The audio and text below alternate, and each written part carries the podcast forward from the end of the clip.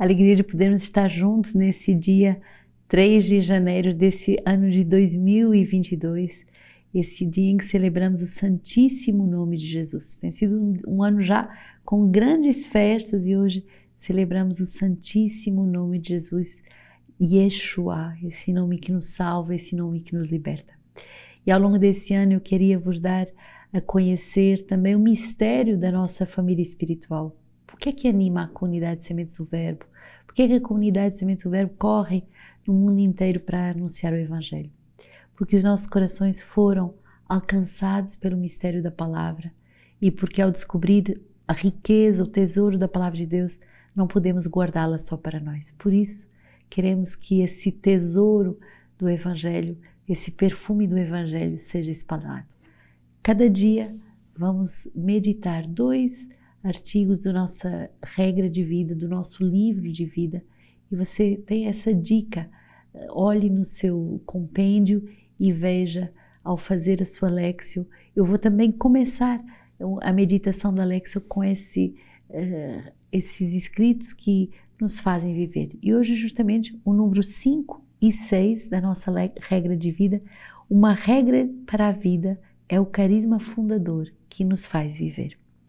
Esta regra de vida retoma o esqueleto dos estatutos canônicos da Associação de Fiéis Sementes do Verbo, introduzindo neles a consistência da nossa vida pessoal e comunitária. Ela carrega os elementos vitais e centrais da nossa vida vocacional, pessoal, comunitária, como uma terra, com todos os sais minerais necessários à vida das plantas.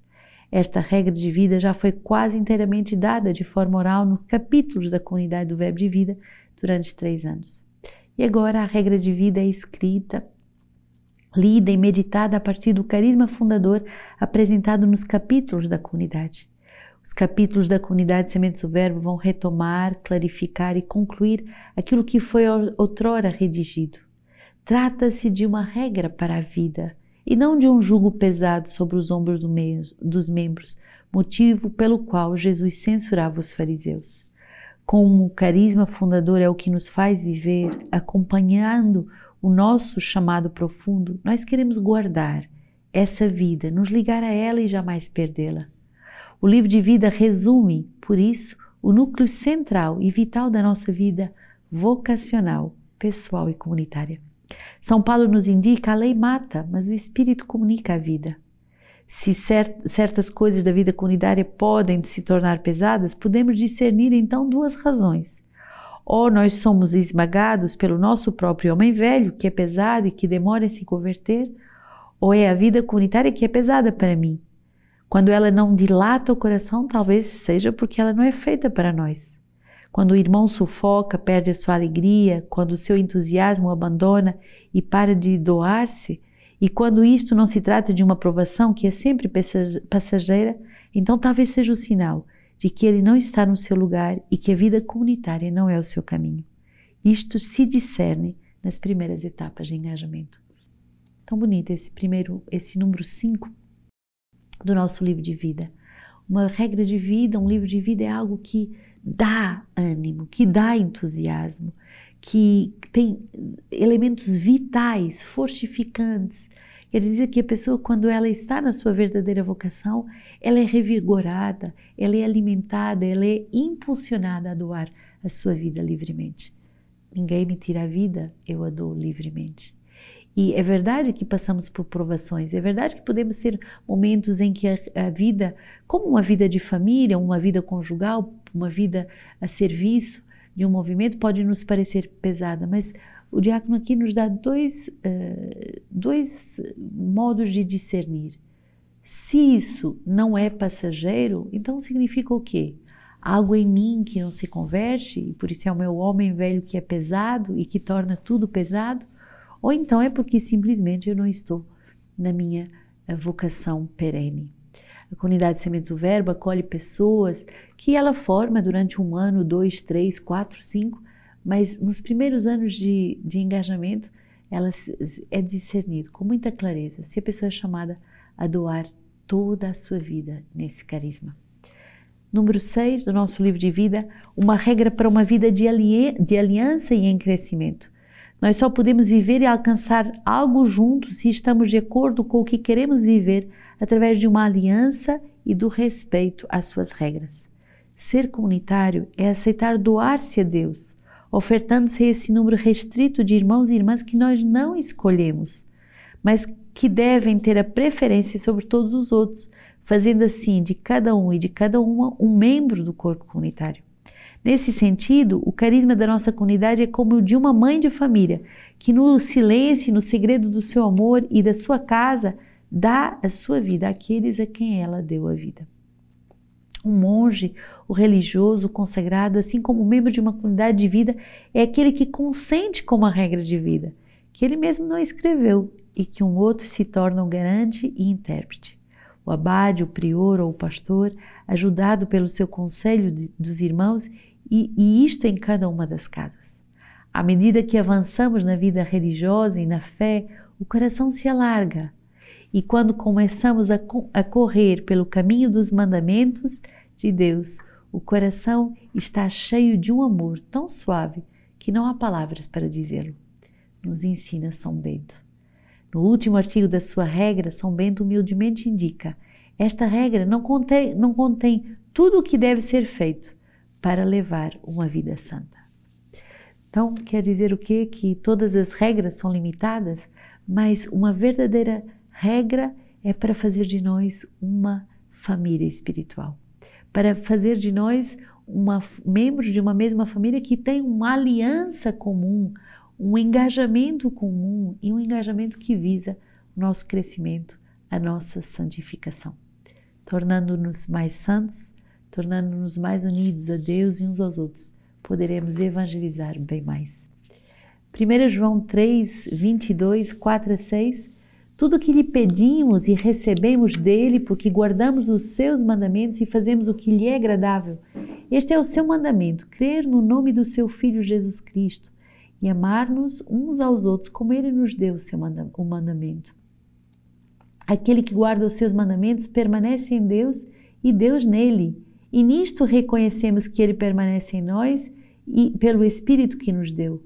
Caríssimos, não acrediteis em qualquer espírito, mas examinai os espíritos para ver se são de Deus, pois muitos falsos profetas vieram ao mundo. Nisto reconheceis o Espírito de Deus. Todo espírito que confessa que Jesus Cristo veio na carne é de Deus. E todo espírito que não confessa que Jesus não é de Deus é este é o espírito do anticristo. Dele ouviste dizer que ele virá, e agora ele já está no mundo. Vós, filhinhos, sois de Deus e vós os vencestes, porque está em vós é maior do que aquele que está no mundo. Eles são do mundo e por isso falam segundo o mundo, e o mundo os ouve. Nós não somos de Deus. Quem conhece a Deus nos ouve. Quem conhece a Deus nos ouve. Quem não é de Deus não nos ouve. Nisto reconhecemos o espírito da verdade e o espírito do erro. Crer no nome do seu filho Jesus. Hoje, nessa festa do Santíssimo Nome de Jesus, como é importante aprender a crer no poder, na importância, na força que o nome de Jesus tem. Viver sob o poder, sob a proteção do nome de Jesus viver e pedir e rezar e decidir e discernir as coisas em nome de Jesus, por causa do nome de Jesus, por causa da, da graça que o nome de Jesus nos traz. Discernir aquilo que vem do anticristo e aquilo que vem de Deus. Pensamos essa graça nesse início de ano. Todo discernimento é uma graça de luz, todo discernimento vem do coração de Deus que se revela a nós e que nos ilumina. E por causa da sua iluminação, nós podemos nos converter, nós podemos trilhar um caminho de santidade. Salmo 2: Vou, vou proclamar o, de, o decreto do Senhor. Ele me disse: Tu és o meu filho, eu hoje te gerei. Pede e eu te darei as nações como herança, os confins da terra como propriedade. E agora, reis, sede prudentes Deixai-vos corrigir, juízes da terra, servi ao Senhor com temor. Bonito esse salmo. Pede e eu te darei. Pede e eu te darei. Mas darei o quê? As nações como herança. É essa a corrida de uma comunidade cristã. É de querer alcançar o maior número possível de filhos de Deus, porque o tesouro que nós temos é tão grande, tão grande, que nós não podemos guardá-lo para nós. Que, que nação é que você pede ao Senhor hoje? Que nação é que você pede que seja mais evangelizada, mais alcançada pelo Verbo? Quando nós vemos, por exemplo, a presença das nossas irmãs em Moçambique, naquela região, meu Deus, como seria bem mais difícil a vida daquelas pessoas sem a presença daquele carisma. Quando nós vemos uma casa de idosos com a, com a presença da comunidade, como seria diferente, bem mais pobre a vida daqueles idosos. Quando nós vemos a evangelização da Amazônia, onde as irmãs e os irmãos estão plantados, ou nas grandes abadias da, da Bélgica, ou na, no, no, fervilhar de uma grande cidade como Calgary, em, no Canadá, como seria uh, diferente se a comunidade não estivesse? E por isso que o nosso coração anseia e diz: dá-me, dá-me as nações a herança. Aguardamos os vistos para o envio das nossas irmãs para a Ásia, mas com, com que alegria a comunidade se prepara a, a receber mais uma nação para poder evangelizar. Mateus 4, 12 a 17, 23 a 25. Ao ouvir que João tinha sido preso, ele voltou para a Galileia, deixando Nazaré, foi morar em Cafarnaum, à beira-mar, nos confins de Zabulon e Neftali, para que se cumprisse o que foi dito pelo profeta Isaías. Terra de Zebulon, terra de Neftali, caminho do mar, região além do Jordão, Galileia das nações. O povo que jazia nas trevas viu uma grande luz. Aos que jaziam na região sombria da morte surgiu uma luz. E a partir desse momento começou Jesus a pregar e dizer: Arrependei-vos, porque está próximo o reino dos céus. Jesus percorria toda a Galileia ensinando nas suas sinagogas, pregando o evangelho do reino e curando toda e qualquer doença ou enfermidade do povo. A sua fama espalhou-se por toda a Síria e de modo que lhe traziam todos os que eram acometidos por doenças diversas e atormentados por enfermidades, bem como endemoniados, lunáticos e paralíticos, e ele os curava. Seguiam-no multidões numerosas, vindas da Galileia, da Decápole, de Jerusalém, da Judeia e da região além do Jordão. É impressionante ver como Jesus vem uh, como esse bom pastor e com o seu nome diz Yeshua, Jesus salva, ele vem para curar. Ele vem com essa luz que ilumina, ele vem com essa luz que eh, provoca uma conversão nos corações e uma cura dos corpos. O Senhor vem fazer uma obra de salvação. Yeshua, Deus salva, Deus cura. Deus é aquele que verdadeiramente nos salva e nos cura. E por isso, nesse dia, queremos pôr a nossa comunidade eh, sob a proteção do nome de Jesus. Faça essa oração, faça essa oração concreta de pôr a sua vocação, a sua família, a sua casa missionária, a sua nação sob a proteção do nome de Jesus. E quando pedir algo, peça em nome de Jesus.